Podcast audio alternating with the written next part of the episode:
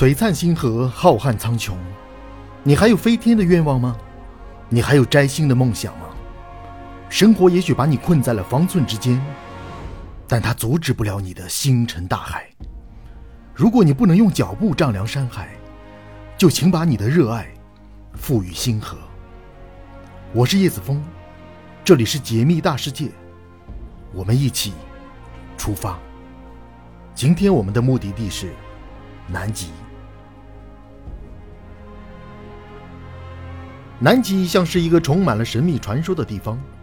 有人说，南极的冰盖下面就是异形的老巢；也有人说，当地表被淹的时候，史前文明就已经躲进了南极。就在所有人都在猜测南极到底有什么秘密的时候，一艘巨大的宇宙飞船坠落的痕迹，让外星人说的支持者们更加坚定了自己的猜测。他们认为这是铁证，是外星人来到南极的证据。那么，这条十一公里长、两公里宽的拖痕到底是怎么回事呢？这条拖痕的位置是南极洲埃里伯斯山下面，罗伊兹角与麦克默多站的中间，南纬七十七点六度，东经一百六十六点七五度。从照片上来看，这道痕迹还算规整，似乎是存在什么东西被拖着走了很长一段距离。起初，人们推测这个痕迹是由于新西兰航空的九零幺航班所致，空难事发地就在埃利伯斯山，也难怪有人在听到坠毁遗迹的第一时间。就联想到了飞机失事，但实际上，两者虽然距离艾利伯斯山很近，但地理位置却是天差地别。九零幺号坠毁的地点是在半山腰，而拖痕则是在山脚下，而且这两道痕迹的大小和色泽都不一样。空难产生痕迹是灰烬，大概有六百多米长，后者的长度要长一些，有十一公里，而且表面也比较干净。如果不是飞机失事，那就证明是一艘外星人的飞船造成的吗？毕竟，想要造就出这么大的规模，可不是普通的雪橇和工具就能够做到的。与其将这种怪诞的现象归咎于目前尚无证据的外星人，还不如去了解大自然的神奇。经过相关专家的研究，他们终于确认了这是一种天然的现象，并将其命名为埃里伯斯冰蛇。经研究，这条冰蛇有十一公里长、两公里宽、十米高。冰蛇是由于海潮与冰河运动的交互作用。而形成的一种独特的冰体，简单的说，就是冰河的冰流在极高的速度下会形成一条冰蛇。冰蛇指山岳冰块从颗粒状的雪盆中流出。冰蛇区是最具活动性的区域，同时也是冰川消融区域。最前面的冰蛇又叫冰头，在冰面上经常发生冰流、冰裂缝等。冰蛇前有陡峭的冰壁，下面是一个冰窟，大量的冰水喷涌而出。南极洲的冰蛇数量最多。分布范围也各不相同，几乎都是在保护区范围内。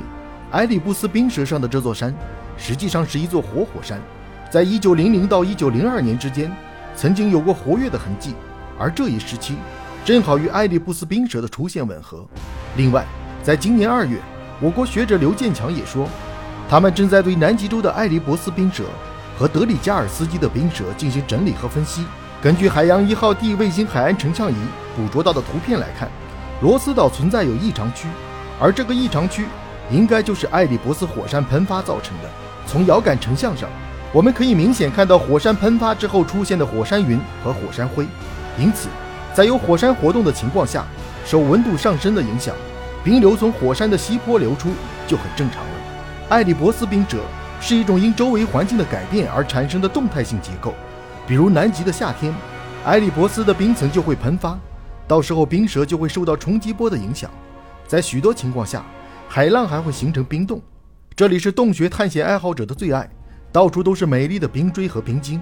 但因为冰窟的变幻莫测，所以一年的探险期非常短，一般情况下还是不要去的好。相信听到这里，大家会有疑问：这世上还有什么冰蛇吗？它们又有什么特殊之处？首先，我们先来谈谈其他南极洲的冰蛇，在南极洲西部的冰架上。一条冰蛇以惊人的速度成长，每秒钟能长出三公分。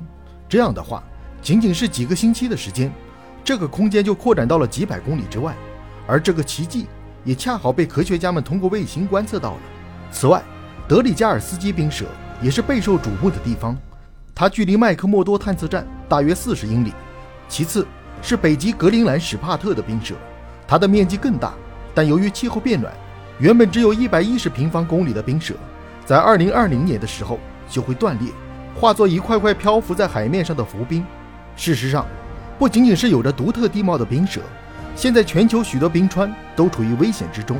这是由于北极和南极的气温升高速度远远超出了我们的预期，融化的冰川会把更深的海水中的热量带入海面，使冰川的消融状况更加恶化，这就是恶性循环。由于世界范围内存在大量的冰川，中国科学院和天山冰川观测实验站的专家们依据2017版第六版的冰山分类，对全球范围内的冰山进行了综合分析，最后得出的结论是，在过去的五十年中。世界上的冰川面积减少了百分之十一点三，虽然冰川的消退速度各不相同，但总体来说，消退速度还是在不断的增加。自然杂志在二零一九年发布了一篇文章，其中提到，格陵兰岛上的冰川正在以比一九九二年快七倍的速度消融。由此可以看出，假如人类在地球上继续无止境的开发和排放污染物，那么冰川融化、海平面上升会接踵而来，甚至有世界末日的到来。全球变暖是一个全球性的问题，不是一个人，也不是一个国家可以处理的。但很遗憾，并不是每个人都认为这是一场灾难，也没有意识到要保护气候。人们对人类命运共同体这个概念理解的还不够充分。但随着时间的推移，环境意识的增强，各国和个人也纷纷参与到环保工作中。最后，我们必须对气候和环境问题有一个深入的认识。霍金曾经说过。如果人类不做点什么来控制全球气候变化，地球就会毁灭，变成另外一个星球。如果人类不采取行动，霍金的预言很有可能变成现实。